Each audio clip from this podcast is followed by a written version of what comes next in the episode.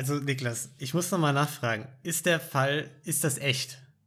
Das ist echt. Weil bisher klingt alles eigentlich wie, wie so ein Kinderfilm oder so, wo Kinder irgendwelche Inseln äh, oder so kapern, sich gegenseitig von den Inseln runterboxen, sagen weggegangen, Platz vergangen, ihr seid gerade von der Insel runter, das ist jetzt unsere Insel.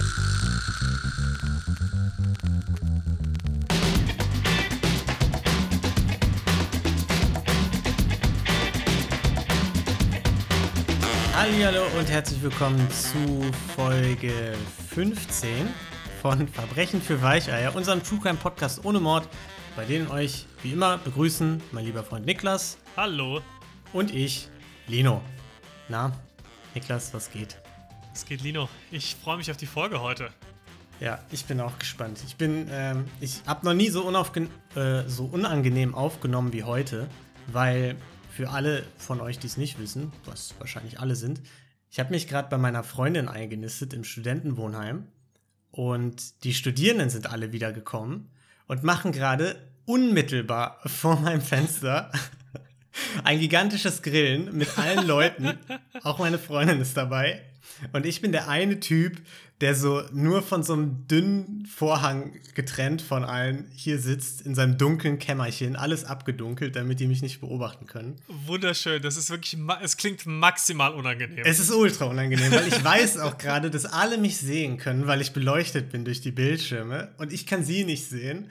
Und äh, ja, da ist auch die Frage, also da würde ich auch sagen, ich musste arbeiten. Weil wenn du dann sagst, ja, sorry Leute, ich konnte nicht zum coolen Grillfest, weil ich musste meinen Podcast aufnehmen. Der Typ willst du nicht sein. Ich, ich habe auch meiner Freundin, ich habe meiner Freundin gesagt, ja, du, aber sag denen jetzt nicht, dass ich nicht komme, weil ich einen Podcast aufnehme. Und sie sind so, ja, keine Sorge, mache ich nicht. Keine Sorge, ich möchte hier noch mit Leuten was zu tun haben. Ja, genau, genau. Ja. Sie hat gesagt, er hat noch was zu tun, was wichtig ist.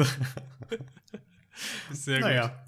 Aber dann würde ich sagen, lass uns doch fast mal loslegen, damit du vielleicht noch zum Grillfest am Ende kannst. Ja, Aber weiß ich nicht, ob ich dann da so drei Stunden nach Anfang, äh, nach Start noch aufkreuzen will. Äh, aber genau, du hast es gerade auch schon angedeutet. Wir müssen ja noch eine kleine Ankündigung machen, ne? Ja. Hau raus, Lino. Also ich soll es machen, okay. Gerne. Es klingt jetzt so, als hätten wir irgendwie einen Preis gewonnen oder so. Ne? Nee, Schön wär's. Ist es nicht, nein. Ähm, wir haben uns nur überlegt, weil es Woche für Woche immer schwieriger wurde, Fälle zu finden. Also es gibt natürlich noch viele spannende Fälle, aber wenn wir jede Woche zwei Fälle vorbereiten, dann haben wir potenziell nur halb so viele Folgen, wie wenn wir jede Woche nur eine Folge, äh, einen Fall vorbereiten. Klang das logisch? Das klang ganz toll. Vor ja, allem ich auch gut ein gesagt, ne? weiterer Grund, dass es einfach noch mal ein bisschen knackiger wird, dass es auch für uns noch mal ein bisschen angenehmer wird. Man darf ja auch nicht vergessen, es ist jetzt nicht unser Vollzeitjob, sondern wir machen das auch in der ja, Freizeit. Ja, also man, man, man, muss schon sagen, der, der Hauptgrund ist, dass es natürlich niemandem zuzumuten ist, zwei wöchentlichen Wikipedia-Artikel durchzulesen, ne? Das sowieso. Und den vorzustellen. Das ist schon sehr viel Arbeit. Und deswegen. Und manchmal sind die Wikipedia-Artikel auch lange, ne, das darf man auch nicht vergessen. Muss man sehr, ich kann auch nur sehr langsam lesen, so das ist halt auch ein Riesenproblem. Schwierig. Nee, und deswegen haben wir gedacht, wir machen jetzt alle zwei Wochen nur noch einen Fall, den wir vorbereiten, damit wir eben potenziell noch mehr Folgen aufnehmen können. Ja, und. Ich würde äh, sagen. Genau, in dieser Woche ist äh, Niklas so gut und hat den Fall vorbereitet. Das heißt, nachdem ich immer kürzere Fälle mit der Zeit vorbereitet habe, mache ich heute einfach gar nichts.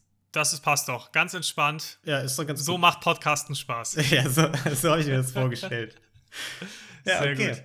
Dann würde ich mal loslegen und heute bin ich mal auch ein bisschen in die Untiefen des Internets geraten für meinen Fall. Das heißt, äh, das oh, war vielleicht sogar, ich habe sogar vielleicht mehr als einen Wikipedia-Artikel gelesen. Vielleicht waren es zwei. Mhm. Jetzt erwarte ich viel. Ja, man kann sich bei meinem Verbrechen heute auch darüber streiten, was davon jetzt eigentlich überhaupt genau Verbrechen war. Oder ob es vielleicht dann nur teilweise Verbrechen waren, teilweise nicht. Oh, okay, also wir sind schon bei Verbrechen für Weicheier in Anführungsstrichen angekommen. So Verbrechen für Weicheier, wenn irgendwie. Also ich sag mal heute, sowohl das Verbrechen als auch das Weicheier werde ich heute in Frage stellen mit meinem okay, Fall. Alles klar. Aber fangen wir einfach mal an, würde ich sagen. Und äh, ein kleiner Disclaimer schon mal, ich werde sehr oft von England einfach wahrscheinlich reden, wenn ich aber das Vereinigte Königreich meine. Ja, es ist, es ist dir verziehen. Dankeschön. Nur mhm. schon mal als Ankündigung. Ich weiß schon, dass es ein Unterschied ist, aber ich habe keine Lust, das immer ganz auszusprechen. Also. so, es geht heute um Patrick Paddy Roy Bates. Von dem wirst du wahrscheinlich noch nichts gehört haben. Nee. Und der gute Mann ist 1921 in London geboren und. Vor 100 Jahren. Kann man so sagen. Und hat erstmal für die Zeiten wahrscheinlich relativ typischen Lebenslauf gehabt. Er ist nämlich der Armee beigetreten und hat im Zweiten Weltkrieg gekämpft. Mhm. Ja, ist da auch relativ schnell aufgestiegen und zum Major geworden. Und du hast wahrscheinlich ähnlich viel Ahnung von den äh, britischen Militärrängen wie ich. Ja, doch, klar. Ich kenne mich Ganz, da blendend aus. Ich erkläre es vielleicht trotzdem mal für unsere ZuhörerInnen. Ja. Und zwar fängt man als Kadett an. Wenn man dann aufsteigt, wird man zum Second äh, Lieutenant. Mhm. Danach zum Lieutenant. Danach zum Captain und danach zum Major.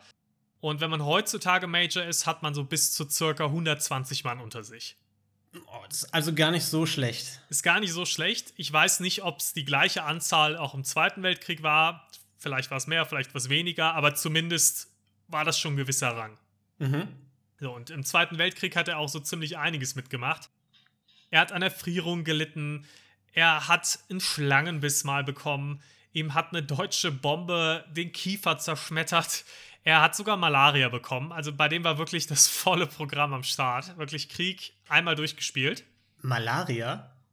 Er war, war in Nordafrika ja, zwischendurch okay. auch mal eingesetzt. Und hat sich da dann irgendwann Malaria gefangen. Und nach dem Krieg hat er sich gedacht, naja, vielleicht gehe ich es jetzt mal ein bisschen entspannter an in meinem Leben und werde jetzt erstmal Fischer. Das hat er auch einige Jahre durchgezogen in den 60er Jahren hat er aber eine andere Idee plötzlich bekommen und hat sich gedacht, ich möchte meinen eigenen. Das, das wäre auch jetzt eine langweilige Folge geworden. Einfach so, ja, er ist dann Fischer geblieben. Ja, hätte ich ein bisschen erzählt, erzählen können, wie er mit seinem Kutter rausfährt. Aber ja. er hatte eine andere Idee und zwar wollte er einen Radiosender betreiben. Mhm. Weil damals in den 60ern, muss man wissen, gab es relativ strenge, äh, strenge Broadcasting-Gesetze. Und im Prinzip war alles darauf ausgerichtet, dass es relativ wenig Konkurrenz gegenüber der BBC gab.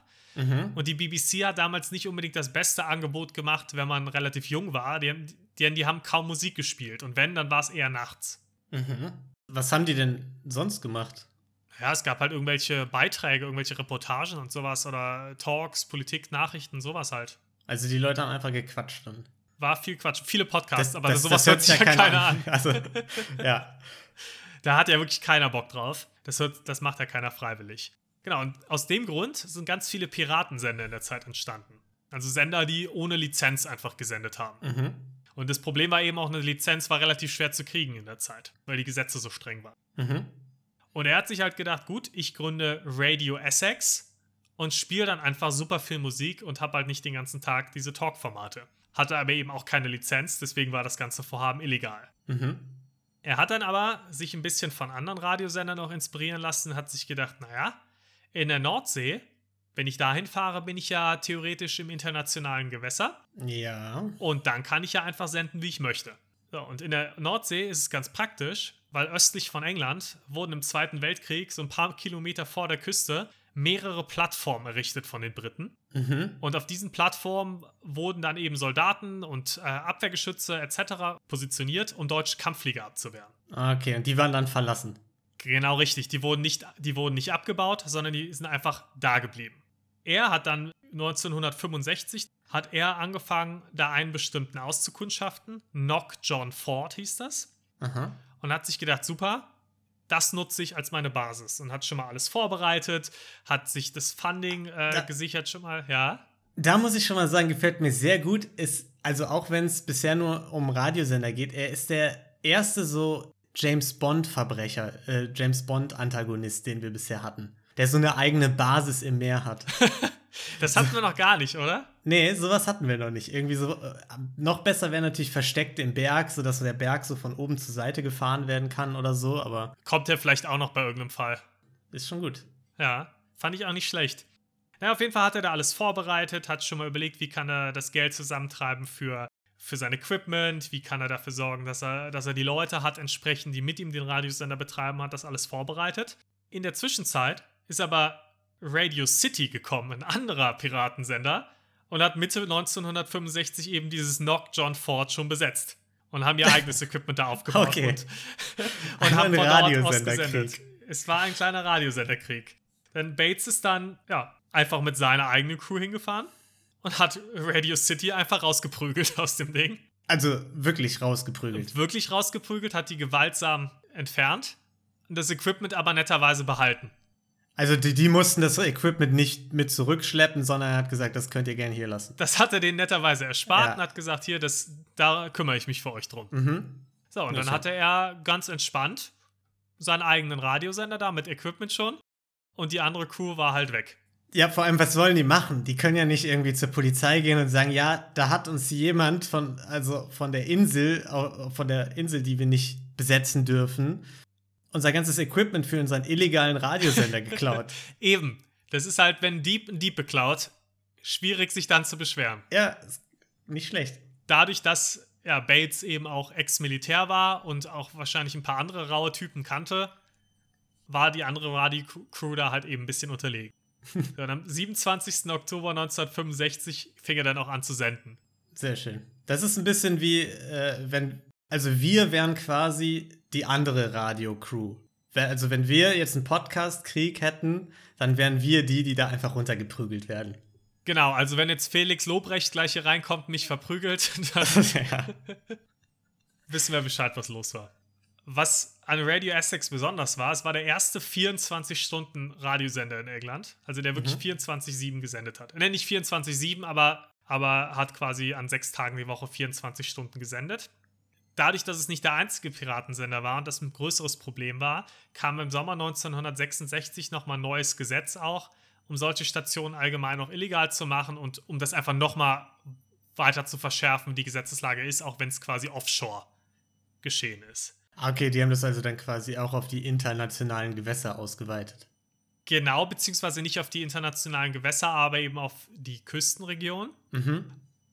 Und infolgedessen hat Roy Bates auch eben Gerichtsbescheid bekommen und musste mhm. sich vor Gericht melden. Er hat halt argumentiert, ja, Moment mal, das sind ja illegal, äh, illegale, sag ich schon, das sind ja internationale Gewässer und von mhm. daher könnt ihr mich da ja gar nicht verurteilen. Der Staatsanwalt hat aber ein Loophole gefunden. Der Staatsanwalt, und das hat er bei einem anderen Radiosender eine Woche vorher auch schon verwendet, hat nämlich gesagt, naja, Moment mal, es, die Regel ist ja drei Seemeilen von der Küste muss eure Plattform entfernt sein. Wenn Ebbe ist, seid ihr aber näher als drei Seemeilen von der Küste entfernt.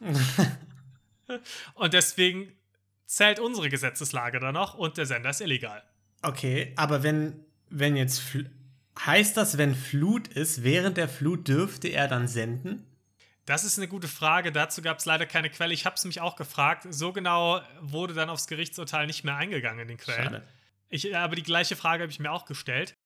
Ich vermute aber, dass halt gesagt wurde, naja, wir setzen halt die Ebbe als ja. festen Punkt ein. Als Standard sozusagen. Genau, als Standard ja. und deswegen gilt es einfach nicht. Ja. Und dann musste Bates 100 Pfund Strafe zahlen. Du weißt, was jetzt kommt? Oh, 66, ne? 1966 100 Pfund, Inflationscheck. Mhm. Mhm. Ja, also das sind 400 Nee, nee, mehr. Das sind 1020 Euro. Es muss wehtun. Ja, es waren 1900 Pfund. Oder ah, okay. es wären 1900 Pfund heute. Ja. Also tat schon ein bisschen weh.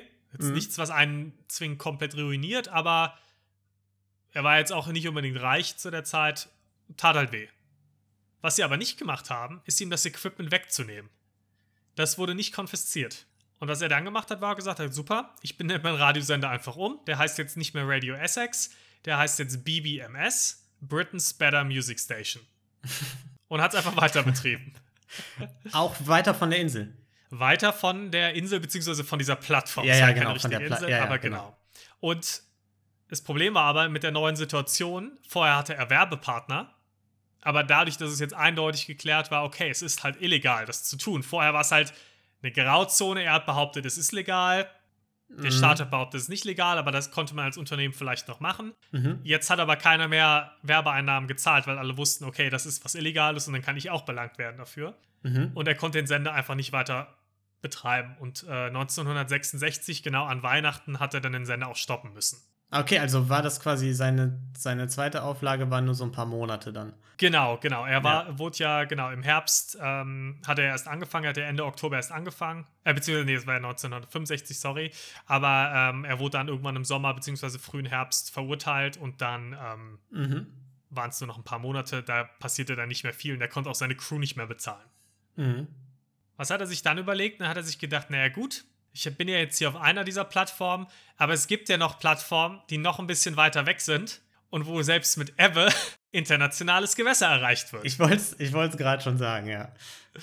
So, und dann ist er, hat er sich gedacht, super, ich gehe zum Ruffs Tower. Ähnliche Plattform, ähnlich aufgebaut, aber halt eben zwölf Kilometer von der Küste entfernt und damit selbst bei Ebbe sicher und zu weit weg, als dass es kein internationales Gewässer wäre. Mhm. Zu der Zeit war Radio Caroline schon auf dieser Plattform. Aber das ist ja kein Problem. Die waren aber gerade nicht da. Die hatten die Plattform gerade verlassen. Ah, okay. Das war also Ende 1966 und die Crew von Bates hat das dann einfach sich wieder geschnappt, mhm. hat dann aber irgendwann auch wieder mal die Plattform verlassen, um an Land zu gehen, neuen Proviant zu holen, etc. Und in der Zeit ist Radio Caroline wieder zurückgekommen oh, und hat sich Mann, die Plattform ey. zurückgeholt.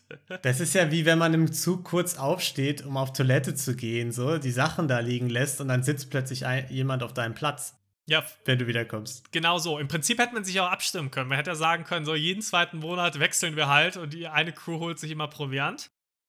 Ganz so ist es dann aber nicht gekommen, sondern Bates hat sich wieder seine Leute geschnappt und im April 1967 sind sie auf die Insel, äh, beziehungsweise auf die Plattform gefahren und haben Radio Caroline wieder gewaltsam vertrieben. Ja, sehr gut. Also du merkst, Radiokrieg war ein Ding. Ja, das sehe ich sehr gut. Also jetzt schon mein absoluter Lieblingsfall. Sehr gut. Naja, das wollte sich Radio Caroline aber nicht ganz so einfach gefallen lassen, wie das Radio City vorher. Mhm. Und im Juni 1967, also zwei Monate nachdem sie vertrieben wurden, hat Radio Caroline einen Gegenangriff gestartet, um Radio BBMS wieder zu vertreiben. Das Problem war aber, Radio BBMS hat damit schon gerechnet und hat sich nicht diesmal mit Fäusten verteidigt, sondern mit Schusswaffen und Molotow-Cocktails. Ach, okay, okay, es wird grenzwertig. Es wird grenzwertig, es ist aber niemand zu Schaden gekommen. Dann ist gut. Und Radio Caroline hat gemerkt, ups, die sind vielleicht doch ein bisschen härter drauf, wir hauen doch mal lieber ab. Ja und ist zur Polizei gegangen und hat gesagt, hey, sorry, wir wurden hier angegriffen mit Schusswaffen und Molotow-Cocktails. Das kann jetzt nicht ganz so sein. und ja, hat gesagt bei der Polizei, wir würden gerne Anzeige erstatten. Also, also die haben wirklich das gemacht, was ich vorhin gesagt habe. Ja, die haben uns von unserer illegalen Insel da vertrieben. Obwohl, ist ja dann, ist ja zwölf Kilometer entfernt, ne? Also ist ja zwölf Kilometer entfernt, beziehungsweise vielleicht haben sie auch gesagt, wir waren da mit unserem Boot wir sind da unterwegs. an der Plattform vorbeigefahren. Und dann haben die auf uns geschossen. Weiß man nicht, was sie da genau erzählt haben. Ja. Das Ding war aber, dass ja, die, ähm, das Gericht dann gesagt hat, naja, wir sind hier gar nicht zuständig. Ah, das ist ein internationales Gewässer. Und dementsprechend wurde da nichts gemacht. Und es mhm. wurde jetzt auch nicht äh, in äh, eine weitere Instanz gegangen. Es wurde jetzt nicht, also der Staatsanwalt hat jetzt nicht gesagt, ah, dann muss ich aber vielleicht dann doch eine, eine Stufe höher gehen und äh, Revision einlegen, weil man auch ein bisschen befürchtet hat, wenn noch ein höheres Gericht dann vielleicht äh, ja. das, das, auch wieder macht, dann, äh, dann kommen die mit allem davon. Ja, damit sind die fein raus gewesen. Ja klar, ich meine, wenn du das, äh, ja, es, es gilt ja in beide Richtungen, ne? Genau. Ja. Es gab aber ein kleines Problem dabei. Denn das Equipment, äh, was sie noch von, von dem Tower davor eben äh, hatten und mitgenommen haben wieder, das hatte nicht so eine weite Reichweite. Mhm. Das heißt, mit dem Equipment hat man das Land nicht mehr erreicht. Und man hätte besseres Equipment gebraucht. Das hab ich, da habe ich mich eben schon gefragt, wie das wohl funktioniert. Ich habe gar keine Ahnung von Technik. Ja, Aber, ich ja. habe mich da jetzt auch nicht in die technischen Details eingelesen, weil es auch nicht so relevant ist für den Fall. Aber mhm. wichtig zu wissen einfach, das Equipment das sie hatten, hat gereicht, eben um von dem vorherigen äh, Tower das zu senden. Von dem, ja. der jetzt aber zwölf Kilometer weit weg war, bist du einfach nicht bis zum Land gekommen von deiner Reichweite ja. her. Ist ja vierfache Entfernung. Genau richtig. So. Was hat Bates dann stattdessen gemacht? Er hat sich gedacht, naja, jetzt mit diesen internationalen Gewässern und überhaupt den Gesetzen, die es hier gibt, das nervt mich ja alles und ich bin jetzt hier im internationalen Gewässer. Wisst ihr, was ich mache? Ich gründe jetzt einfach mein eigenes Land hier auf dieser Plattform. Oh, schon wieder. Und hat am 2. September 1967 das, ja das Fürstentum Sealand ausgerufen. Oh, Das ist ja unglaublich, wie viele Leute den Schneid haben, sich einfach ein Land auszudenken und zu sagen, ja, ich, das ist jetzt meins. Der Unterschied aber, im Gegensatz zu Gregor McGregor zum Beispiel, hat er es halt nicht frei erfunden, sondern er hat gesagt, nein, das ist jetzt wirklich hier mein Land. Naja, gut, vorher hat er doch auch, also bei Gregor McGregor gab es den Landstrich ja auch, die Sumpflandschaft. Aber er hat ja nicht wirklich versucht, es zum Land zu machen. Nö, aber er hat es behauptet und hat gesagt, da. Und er behauptet jetzt einfach, die Plattform gehört mir. Genau richtig. Das hat die ja. britische Marine auch ein bisschen anders gesehen. Ja. Und ist dann hingefahren mit Booten und haben gesagt, so jetzt äh, wollen, wir, wollen wir mal gucken mit der Plattform, beziehungsweise jetzt ja dem Fürstentum Sealand. Finde ich, find ich auch gut. Die kommen dann mit so einem riesigen Kriegsschiff da an und, und Radio was auch immer, wirft dann, wieder, wirft dann wieder irgendwie mit äh, Knallerbsen aufs Kriegsschiff oder so. Äh, nicht ganz, aber Patrick Bates und auch sein Sohn Michael, der war damals 16 Jahre alt, mhm. haben Warnschüsse abgegeben Ach, auf die ja, Navy. Gut. Ja, sehr gute Idee. Sehr gute Idee. Klingt nach einem guten Plan. Es hat funktioniert, denn die Navy wollte nicht, dass der Konflikt weiter eskaliert mhm. und ist abgezogen. Weil die haben sich gedacht, naja, wir wollen jetzt nicht riskieren, es gibt einen Skandal, wenn ein Soldat verletzt wird. Wenn wir jetzt aber einfach Zivilisten erschießen, ohne dass wir jetzt wirklich dringend dahin müssen, gewinnen wir wahrscheinlich auch eher nicht. Deswegen hauen wir ja. lieber mal ab. 1968 gab es dann auch ein Gerichtsverfahren, weil natürlich gesagt wurde, gut, vielleicht nicht ganz so cool, wenn man auf die Navy schießt, beziehungsweise Warnschüsse auf die Navy abgibt. Eher uncool. Und das Gericht hat dann aber auch wieder entschieden, wir sind nicht zuständig, weil die Plattform ist in internationalen Gewässern. Ja, und da war wieder das Aber Problem. Gehst du eine Instanz höher, kann es sein, dass das Gericht darüber das auch wieder entscheidet und dann hättest du das fast schon anerkannt als Staat. Bates hat sogar gesagt, dieses Gerichtsurteil bestätigt, dass Sealand ein eigenständiger Staat ist. Klar. äh, aber da frage ich mich, gibt es denn nicht dann, also weil das war ja, es war ja eine Plattform der britischen Navy. Mhm.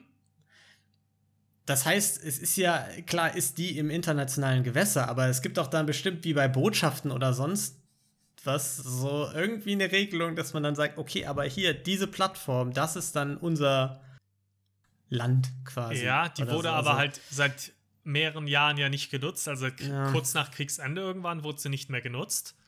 Und Bates hat sich da auf einen bestimmten äh, Artikel berufen. Es gibt dann irgendein Gesetz, wo du sagen kannst, dass ähm, ja, etwas im internationalen Gewässer quasi dann halt quasi auch dann in dem Fall halt kein Besitzer hat. Genau. Ja. Und hat sich darauf berufen, gesagt, nö, das, ihr könnt ja jetzt nicht sagen, das ist eures. Die Navy ist dann natürlich hingegangen, hat erstmal alle anderen Plattformen, die in der Ecke standen, gesprengt. Also die in den internationalen Gewässern, weil sie gesagt haben, na gut, reicht uns jetzt, dass ein Spinner das sein eigenes Land gründet. Mehr brauchen wir nicht. Und hat erstmal alle anderen Plattformen weggesprengt. Sehr gut. In der Zwischenzeit hat Bates gesagt, super, ich habe hier mein eigenes Land, ich betreibe das jetzt ernsthaft als Land. Ja. Und hat zum Beispiel auch eine eigene Flagge designt und angefangen, das Land quasi auszuarbeiten. Mhm. Ja, 1975 äh, hat sich dann ein Deutscher ihm gemeldet, Alexander Achenbach, und hat sich äh, gef hat gefragt, ob er denn die Staatsbürgerschaft von Sealand erhalten könnte und hat direkt ein paar Ideen auch mitgebracht. Finde ich so. gut. Ja, ähm, Achenbach war ehemaliger Diamantenhändler, das heißt, er hat auch so ein bisschen Kapital, hatte auch ganz gute internationale Kontakte. Hatte keinen Bock, Steuern zu zahlen. Das auch wenig und hatte ein bisschen Kontakt nach Belgien und nach Holland und hatte gute Pläne, auch Seeland zu erweitern. Also wollte quasi, hat ihm Pläne vorgestellt, um neue Plattformen noch quasi daneben zu bauen, mit denen man das erweitern konnte. Hatte dafür Geschäftsideen, dass man gesagt hatte, super, da können wir Pools drauf bauen, da können wir Hotels aufsetzen, ein Casino setzen wir da drauf, weil internationales Gewässer, Glücksspiel, gar kein Problem. und ist mit solchen Ideen dann eben um die Ecke gekommen. Das fand äh, Bates auch ziemlich gut ja. und hat sich darauf eingelassen. Und Achenbach und einige weitere Deutsche und Belgier sind dann auch Staatsbürger geworden und haben auch geholfen, die Verfassung mitzuschreiben. Also, Niklas, ich muss nochmal nachfragen. Ist der Fall, ist das echt? Das ist echt. Weil bisher klingt alles eigentlich wie, wie so ein Kinderfilm oder so, wo Kinder irgendwelche Inseln oder so kapern, sich gegenseitig von den Inseln runterboxen, sagen weggegangen, Platz vergangen, ihr seid gerade von der Insel runter, das ist jetzt unsere Insel und dann ihr eigenes Land gründen. Es ist komplett verrückt, aber ich kannte den Fall eine ganze Weile sogar schon, bevor wir diesen Podcast gemacht haben. Und mir ist ja jetzt letztens überhaupt erst wieder in den Kopf gekommen und ich habe mir gedacht, hey, das wäre eigentlich eine super Geschichte für unseren Podcast. Ja, allerdings. Es ist wirklich alles echt. Krass. Und, Klingt wirklich ja, so nach so wilde Kerle oder so. So ein bisschen ja. Es ja. war eine wilde Zeit. Achenbach hat auch mal irgendwo in einem Zitat gesagt, das war das letzte große Abenteuer der modernen Welt. Und er war dabei. ja, und Achenbach und die anderen Deutschen waren eben auch relativ fleißig und haben äh, dann an Regierungen weltweit eben Anfragen geschickt, hey, könnt ihr uns bitte anerkennen als Staat? Und die Regierungen haben sich gedacht, hey, was ist das? Was ist Sealand? Anscheinend seid ihr da irgendwo bei England und haben sich an England gewandt und gefragt, was ist denn los? Und England hat gesagt, ja, ignoriert die am besten einfach. und hat sich gedacht, komm, das Problem schweigen wir einfach tot. Die haben bald auch keinen Bock mehr, wilde Kerle zu spielen. Wahrscheinlich sogar akkurat. Ja. Und 1978 hatte Bates dann mit seiner Frau zusammen in Salzburg einen Termin mit Achenbach und ist da eben hingefahren. Mhm. Zeitgleich ist Achenbach zusammen mit ein paar anderen mit einem Helikopter auf Sealand gelandet. Nein. Aha. Die sind ausgestiegen. Nur Michael war zu der Zeit auf Sealand. Oh sie haben Michael verprügelt und gefesselt. Und Ach, Achenbach ja. hat sich zum neuen Präsidenten erklärt. Das hat gesagt, ja Sealand gehört jetzt mir. Unfassbar. Und hat halt eben behauptet, ja, weil Bates ist gerade in Salzburg, um äh, Sealand zu verkaufen. Damit hat er die Verfassung verraten und ist jetzt quasi Staatsfeind und ich bin jetzt hier der neue Präsident. Das ist unglaublich. Ja, und dann haben sie Michael ein paar Tage gefangen gehalten und auch gedroht, zwischendurch ihn über Bord zu werfen. Das haben sie allerdings nicht getan, sondern haben ihn dann mit einem Boot nach Holland gefahren und ihn dort einfach ohne Geld und ohne Pass ausgesetzt. Mhm. So. Das heißt, man muss ja überlegen, der war da ohne irgendwas. Er hatte aber ja. Glück und hat mit dem Bootsfahrer gesprochen, der ihm geholfen hat und, und ihn wieder nach England gefahren hat und da an der Küste wieder ausgesetzt hat. Und dann ist er natürlich zu seinen Eltern, die mittlerweile natürlich wieder zurück und besorgt waren. Natürlich ist zu seinen Eltern gegangen und hat gesagt: Mama, Papa, die haben mir die Insel weggenommen. Und vor allem die Reaktion war auch erstmal gar nicht so besorgt, sondern anscheinend haben die, waren die quasi sauer auf ihn, dass er die Plattform hergegeben hat, dass er sich die hat wegnehmen lassen. Ja. Ja, und dann haben sie sich gesagt, super, wir müssen wieder ein paar Leute organisieren und uns das Ganze zurückerobern. Und dann haben die sich auch einen Hubschrauber organisiert und ein paar Leute, sind nach Sealand zurückgefahren, beziehungsweise geflogen und haben dort die Eindringlinge um, äh, Eindringlinge um Achenbach gefangen genommen. Also, aber da muss man auch sagen, da ist Achenbach auch ein bisschen blöd, wenn er doch vorher mitbekommen hat, dass die mit Molotow-Cocktails auf äh, die Navy werfen und so oder Warnschüsse abgeben und so, wenn das ein ehemaliger ähm, Major ist, da muss man doch, da muss man doch schon sehr selbstbewusst sein und vor allem auch vorausplanen und sagen, okay, wir brauchen, wir brauchen die noch größeren Jungs quasi auf unserer Seite. Eigentlich schon. Vielleicht hat er das eben unterschätzt. Vielleicht wusste er das aber auch gar nicht. Ja, es kann auch das sein. Das weiß ja, ich stimmt. natürlich. Jetzt hat man natürlich die Quellenlage und kann sich das durchlesen. Ich weiß halt nicht, wie es damals war. Das waren die 70er. Ich weiß nicht, ob er da die Info hatte. Hätte der mal Radio Verbrechen für Weicheier gehört. Damals, als unser Piratensender am Start war, hätte er die Infos ja. bekommen. Ja, auf jeden Fall waren die, waren die Leute dann gefangen. Die meisten Gefangenen wurden auch schnell wieder freigelassen, nämlich die ganzen Holländer, die mit dabei waren. Aber eben zwei Deutsche, einer von denen Achenbach, wurden da behalten, denn die beiden hatten die seeländische Staatsbürgerschaft angenommen. Ja. Und Achenbach hatte auch schon vorher versucht, seine deutsche Staatsbürgerschaft, er kam aus Aachen und hat dann versucht, die da abzulehnen. Da hat aber ja, die Behörde vor Ort gesagt, ist nicht ganz. Seeland ist kein Staat, du kannst nicht für so einen Quatsch deine deutsche Staatsbürgerschaft geben. aber weil er eben trotzdem die seeländische angenommen hat, wurde halt gesagt, naja, die anderen sind halt Eindringlinge gewesen, die lassen wir jetzt frei aber ihr beiden seid seeländische Staatsbürger und damit habt ihr euch des Hochverrats ja. Schuldig gemacht und ihr seid jetzt hier auf Lebenszeit gefangen. Und ihr könnt froh sein, dass ihr nicht die Todesstrafe kriegt. Mhm. Vor allem auch blöd, wenn du quasi der oder die erste Gefangene bist bei so einem neuen Staat und die sich ja ihre Gesetze gerade erst ausdenken. Weil dann kannst du ja, da gibt es ja noch, äh, da, da, kannst du ja einfach vollkommen willkürlich Gesetze erfinden und sagen, ja, das ist unser Gesetz. Ja klar, ist ja auch eine absolute Monarchie. Ja. Der Bates-Familie. Von daher nicht viel, was man da machen kann. Allerdings fand Deutschland das gar nicht so witzig und hat sich eben ans Vereinigte Königreich gewendet und gesagt, helft uns mal bitte. Und England hat aber gesagt, naja, wir sind ja hier nicht zuständig, ist ja internationales Gewässer. Wir halten uns das schön raus.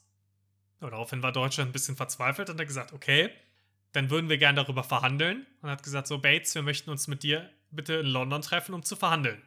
Oh, muss, muss das auch irgendwie erniedrigend sein, wenn du dann so Politiker bist und, und dich mit irgendeinem so Scherzkeks, der irgendeine Plattform in der Nordsee für sich vereinnahmt hast, treffen musst und da wirklich verhandeln musst, ernsthaft. Den ja auch ein bisschen ernst nehmen musst, weil du, wenn, ja, weil du hast ja, ja. auch keinen Bock auf einen Konflikt, einen militärischen. also, nicht, dass da jetzt ja. großes Militär vorhanden gewesen wäre, aber du willst ja, ja, nicht mit deinem Militär da, da anrücken. Ja, vor allem, ich sag mal, 19, wann war das? Ende 60er, da war Deutschland ja jetzt auch. Mitte 70er, ja. Äh, ah, das war schon Mitte 70er, ja, okay, aber dann war Deutschland ja auch trotzdem immer noch nicht so drauf, dass sie gesagt haben, ja, kommt jetzt gut an, wenn wir ins internationale Gewässer fahren und dann Militäreinsätze machen. Tendenziell eher weniger. Ja. Und die Verhandlungen haben dann auch dazu geführt, dass die beiden Deutschen wieder freigelassen wurden. Sehr gut. Und ja, seitdem sind Achenbach und seine Leute halt wieder in Deutschland, in Exilregierung aber, und behaupten, mhm. die Bates-Familie ist ein unrechtmäßiger Besatzer von Sealand. Ah, okay. Ja. Aber schon äh, ganz schön absurd, es, das Ganze. Gibt es den Radiosender noch? Nein, der ist nie gestartet. Also den haben sie, weil, weil die Reichweite nicht gereicht hat, dann gecancelt. Also das ist nie passiert. Das ist nie passiert. Hätten sie natürlich dann irgendwann machen können, sich besseres Equipment zu besorgen. Aber da waren sie dann eben zu beschäftigt damit, den Staat oder das Fürstentum Sealand auszubauen. Mhm. Ja, man kann ja auch nicht von der Insel, weil dann kommt ja wieder äh, Radio Schieß mich tot und, und, nimmt die Insel ein. Ja, also die Leute sind schon auch häufig von der Insel immer mal wieder gegangen, aber zumindest irgendwer war immer da. Ja. Die ist seitdem nicht mehr unbesetzt gewesen. Und ja, Sealand hat sich in der Zeit dann auch weiterentwickelt danach. Die haben eine eigene Nationalhymne gestartet. Die haben ähm, eine Briefmarken eigene herausgebracht. Und es wird auch immer beliebter. Das heißt, es gibt auch teilweise Sportler oder gab es Sportler, die für Sealand angetreten sind, beziehungsweise einfach nicht offiziell, aber die zumindest dann bei Sportevents die seeländische Flagge gehisst haben und gesagt haben, wir sind zuständig. Und die haben auch eine eigene Fußballmannschaft. Dass ich davon noch nie gehört habe. Ja, verrückt, oder? Ja. Und ein kleines Problem gab es dann irgendwann, denn Sealand hat auch angefangen, ähm, Reisepässe auszustellen, beziehungsweise Staatsbürgerschaften auszustellen. Aber ja. eben im kleinen Stil. Und dann eher für Leute, die das Ganze halt obskur und lustig fanden, die gesagt haben, hey, ich hätte auch gerne die Staatsbürgerschaft von euch. Okay. Das Problem war, irgendwann waren super, super viele von diesen Pässen in Umlauf. Und man hat sich gefragt, wo kommen die alle her? Und es hat sich herausgestellt, es gab eine internationale Verbrecherbande, die diese seeländischen äh, Pässe noch weiter ausgestellt hat, beziehungsweise gefälscht hat und dann Leute verkauft hat und mehrere Botschaften quasi aufgemacht hat in verschiedenen Ländern. und damit Pässe ausgestellt hat, auch unter anderem mit äh, seeländischer Diplomatenimmunität. Also die es einerseits an Leute als Gag verkauft haben, aber quasi auch an Leute, die vielleicht ein bisschen leichtgläubig waren und gedacht haben, cool, ich krieg jetzt hier von einem dubiosen Staat einen Diplomatenpass und bin dann immun. Mir kann nichts mehr passieren. Und ja. da hat dann auch Seeland erstmal kurzzeitig den Verkauf von eigenen Staatsbürgerschaften gestoppt. Ja gut, das, das, das nützt ja nichts viel, wenn, wenn, wenn andere das dann machen, ne? Das stimmt, aber die Verbrecherbande wurde dann auch geschnappt. Ah, okay, gut. Genau, das war so ein kleines, kleines Zwischenproblem. Ja, mittlerweile hat Sealand eine ständige Bevölkerung von sage und schreibe zwei Leuten, also die in Sealand leben. Und das sind zwei Sicherheitsleute, die die Plattform halt beschützen. Und die Bates-Familie, ja, ist halt immer mal wieder hier und da, aber lebt eigentlich hauptsächlich in England. Du meinst mittlerweile jetzt heutzutage? Heutzutage. Gibt es das noch? Sealand gibt es noch. Ach du Scheiße. England hat mittlerweile sein Hoheitsgebiet auch erweitert in den 80ern, sodass Sealand nicht mehr in internationalen Gewässern liegt, sondern innerhalb des britischen Hoheitsgebiets. Mhm. Aber die lassen Bates halt gewähren. Mittlerweile ist es nur noch Michael Bates. Patrick Bates ist 2012 gestorben. Und die lassen ihn halt in Ruhe. Und äh, Bates behauptet halt auch, ja, unser Howards-Gebiet ist auch 12 Kilometer. Uns, uns gehört auch ja alles drumherum. Aber die denken sich halt, naja gut, wir brauchen die Plattform nicht, es stört uns nicht, es schadet uns nicht, wir können das so lassen. Offiziell ist aber die Behauptung immer noch, das gehört der Royal Navy und es ja. ist nur inaktiv gerade. Und wenn wir wollen, können wir uns das theoretisch auch wiederholen. Okay, aber wer sind die Sicherheitsleute? Die sind dann von Michael Bates oder? Genau, die sind von okay. Michael Bates angestellt. Der ist der Prince of Sealand und damit der, der Herrscher. Und ja, Sealand verdient im Prinzip sein Geld damit, dass äh, Adelstitel zum Beispiel verkauft werden oder eben Briefmarken. Ich habe die Seite hier auch mal auf, die offizielle Seite von Sealand. Die haben sogar eine deutsche Seite auch. Also du kannst es auf Englisch, Französisch, Spanisch, Portugiesisch, Russisch, Chinesisch und Japanisch dir angucken. Und eben auf Deutsch. Und du kannst hier zum Beispiel für 36,99 Euro Lord, Lady, Baron oder Baronin werden. Wenn es dich doch dann eher als Graf oder Gräfin, wenn, wenn dich das eher reizt, sind es 244,99. Wenn du es ein bisschen royaler haben möchtest, kannst du Herzog oder Herzogin für 592 Euro und einen Cent werden. Du kannst auch einen Ausweis dir einfach nur holen oder ein Wappen. Es gibt auch Shirts. Es gibt alles Mögliche an Merchandise. Das ist ja, das ist ja fantastisch. Ich finde ja, also das, da muss ich sagen, das finde ich auch sehr sympathisch. Äh, dass die britische Regierung da gesagt hat, ja komm, lass die einfach machen. und einmal jetzt wirklich schon seit 40 Jahren, ja, länger, ne? Es sind ja mittlerweile schon irgendwie 60 Jahre oder so, ja. da einfach ein Land auf irgendeiner Plattform ist. Ich finde, wir könnten ja auch mal den anrufen, ja. den, den Michael, und, und mal pitchen. Das Ganze hat ja mit einem Radiosender angefangen und wenn es das tatsächlich noch gibt, ob der nicht Bock hat, dass wir Radio Sealand Das wäre geil, dass wir das offizielle Radio vom Fürstentum ja. Sealand werden. Ich meine, dafür würdest du deinen Job doch kündigen, oder nicht? Also das, das, das wäre doch, das also wär das wäre mein absoluter Traumjob, das muss ich schon sagen. Dann möchte ich aber auch gerne bitte gleichzeitig auch den Grafentitel damit dazu bekommen. Na, natürlich, natürlich. Das wäre mir schon wichtig. Ja. Ja. Und ja, andere Verdienstformen gab es auch, nicht nur diese Adelstitel, sondern für ein paar Jahre, so Anfang der 2000er, hat man versucht, einfach Server da aufzustellen und gesagt, naja, wir sind ja unser eigenes Land und wir nehmen es im Copyright nicht ganz so ernst. Deswegen okay. kann man hier schön seine Server bei uns parken. Mhm. Und eigentlich alles außer Kinderpornografie und Hacking-Angriffen und sowas ist eigentlich alles erlaubt bei uns. Hat aber nicht so ganz funktioniert auf Dauer. Das hat ein paar Jahre gehalten, aber so richtig hohe Gewinne haben die damit auch nie eingefahren. Mhm. Und mittlerweile ist, das auch, ist die Idee auch tot, das gibt es nicht mehr. Genau, aber Sealand gibt es eben weiterhin. Sealand ist auch die kleinste Mikronation der Welt. Mikronation also eben, oder Mikrostaat. Also eben, davon gibt es einige. Ist auch eine ganz obskure Welt. Also da empfehle ich auch wirklich jedem, sich mal einzulesen.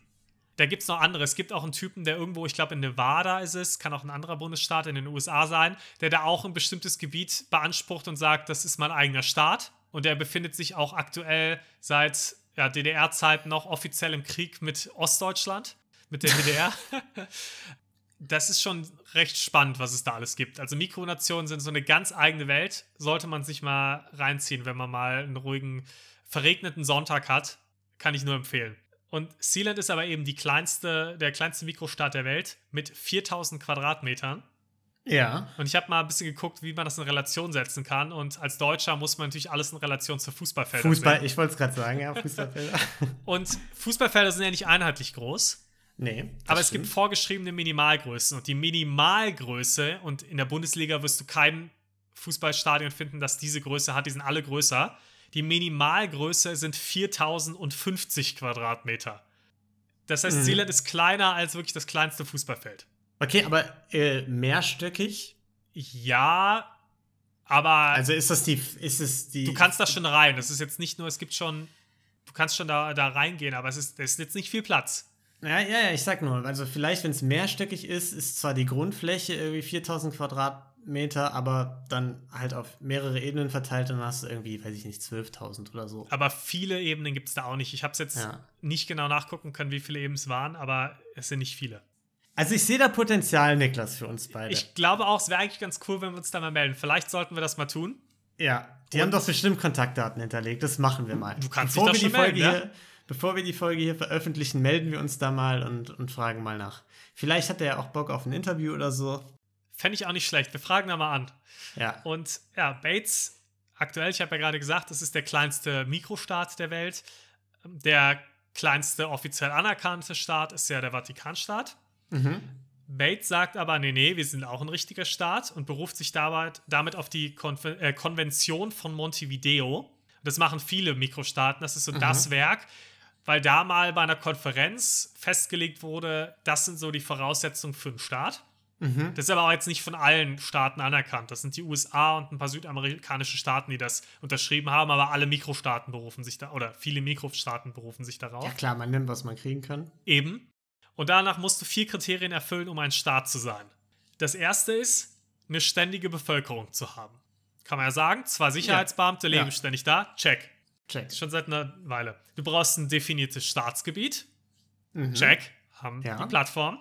Drittens, eine Regierung. Check, haben wir. Wir haben sogar eine Verfassung. Kein Problem. Und das vierte ist die Fähigkeit, mit anderen Staaten in Beziehung zu treten. Und laut Bates ist das erfüllt, denn Deutschland hat ja in den 70ern mit Sealand in London verhandelt über die Freilassung der Gefangenen. Ist wahr. Und damit wurde, laut Bates, Sealand offiziell von Deutschland als Staat anerkannt. Kleiner Hinweis: Deutschland sagt offiziell nein, wir erkennen Sealand nicht an. Ich glaube, Deutschland, ich bin mir nicht ganz sicher, es könnte auch eine andere Stadt gewesen sein, ich meine, aber Deutschland war es, die auch so argumentiert haben: hey, ihr seid eine Plattform und steht auf Stelzen. Euer Landgebiet ist kein Landgebiet, weil ihr quasi nicht mal Kontakt zum Boden oder zum Meer richtig habt. Allein deswegen zählt es schon nicht. Und man muss auch dazu sagen, die meisten Experten teilen Bates Meinung jetzt auch nicht unbedingt. Ah, komisch. Und sagen, ja, das ist eigentlich kein eigener Staat und ja, kein einziger anderer Staat, der von anderen anerkannt ist, erkennt Sealand als Staat an. Es gibt immer mal hin und wieder Experten, die sagen, ja, ja, ist ein Staat, aber das ist schon die absolute Ausnahme. Ansonsten tun das Staaten nicht. Aber Sealand spielt dann, hat auch schon mal ein Fußballspiel, ein offizielles in der Liga der Mikrostaaten gespielt gegen einen anderen Mikrostaat. Aber und hält sich wie, halt so wie können die denn trainieren? Die, können, die haben ja nicht mal genug Grundfläche, um überhaupt ein Fußballfeld zusammen In England. Die ja Leute mit der Staatsbürgerschaft von Sealand leben ja auch zum allergrößten Teil nicht auf Sealand, sondern eben woanders. Pa äh, Michael Bates wohnt ja auch in England, betreibt da ja. auch noch seine eigenen Geschäfte und lebt ja hauptsächlich da. Der ist ja ein, zwei, dreimal im Jahr ist der nur auf Sealand überhaupt. Fantastisch. Ja, das ist die Geschichte von Sealand. Großartig. Also Learnings für heute, so ein bisschen, wenn, wenn wir ein Fazit ziehen. Ähm, gründet euer eigenes Land. Es ist nicht so schwer, ihr müsst nur penetrant sein. Man muss nur ein bisschen, ja, einfach mal dranbleiben an der Sache. Ja, nicht immer schnell genau. aufgeben. Nee. Ja, fantastisch. Also ich bin sehr froh, dass ich heute keinen Fall vorbereitet habe. also, das hätte ich den jetzt noch vorstellen können nach dem Fall. Ja. Mein, meine absoluten Lieblingsverbrecher, die beiden. Sehr schön. Ja, mich freut es auch. Also ich fand auch Wahnsinn, als ich dann, ich, wie gesagt, ich kannte den Fall, wusste, dass es ein Mikrostart ist. Aber als ich die, mich eingelesen habe in die Geschichte, habe ich nur gedacht, oh Mann, das ist so genial, was da passiert ist. Das ist, als diese Radiokriege quasi angefangen hat und das und Ganze jetzt, jetzt quasi ein, Staat in Anführungszeichen ist und behauptet wird, es wird von Deutschland anerkannt und ja, ich finde es super. Wirklich, fantastisch. Äh, wir werden uns auf jeden Fall bei, bei Michael, Michael Bates, Bates ähm, Prince Michael Bates. Prince, Prince Michael werden wir uns äh, melden. Wenn ihr euch bei uns meldet, freut uns das immer sehr. Wir bekommen ja hin und wieder nettes Feedback. Dafür wollten wir uns auch nochmal herzlich bedanken. Da freuen wir uns immer tierisch drüber. Ja, vielen Dank. Und ähm, ja, wir hoffen, euch hat diese Folge gefallen. Wir hoffen, ihr seid auch in zwei Wochen wieder dabei. Äh, Wenn es euch gefallen hat, könnt ihr uns gerne eine Bewertung da lassen oder ihr lasst es sein. Wir haben auch Instagram. Könnt uns gerne folgen, um über Neuigkeiten auf dem Laufenden zu bleiben. Und ansonsten würde ich sagen, äh, bleibt uns nichts, außer euch wundervolle zwei Wochen zu wünschen und zu sagen, bleibt gesund und bis bald. Tschüssi. Ciao.